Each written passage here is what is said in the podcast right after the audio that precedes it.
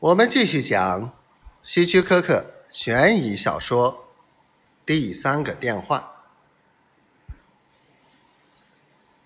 就在我向莫里森校长了解情况之时，排爆小组和另两个小组也赶到了校园。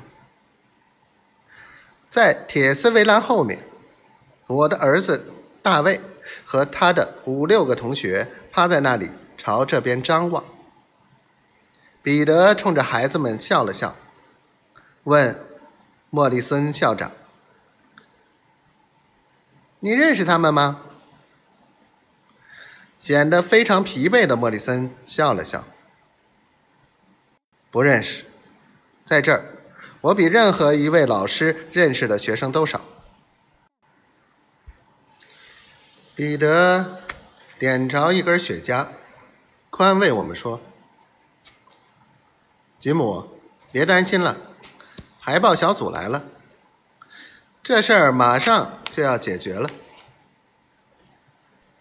我苦笑着说：“但愿吧，我不想看到任何一个孩子因此而牵扯其中。”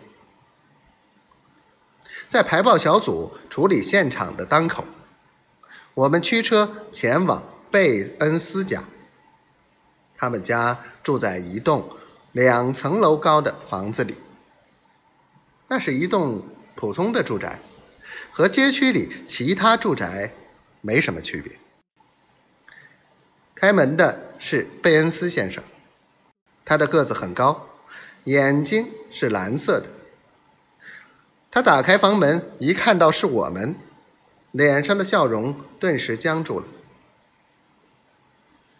怎么又是你们？他不耐烦地说：“我想和你的儿子谈谈。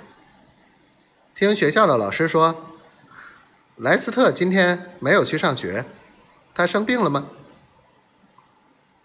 贝恩斯的眼睛闪了一下，说：“你们找他谈什么？”彼得淡淡的一笑。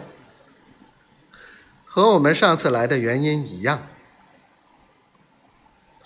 贝恩斯不情愿地将门打开一条缝，让我们进屋去。莱斯特去药店了，他一会儿就回来。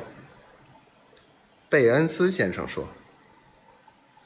彼得径直走到长沙发边，坐下，说道：“出去了。”他不是生病了吗？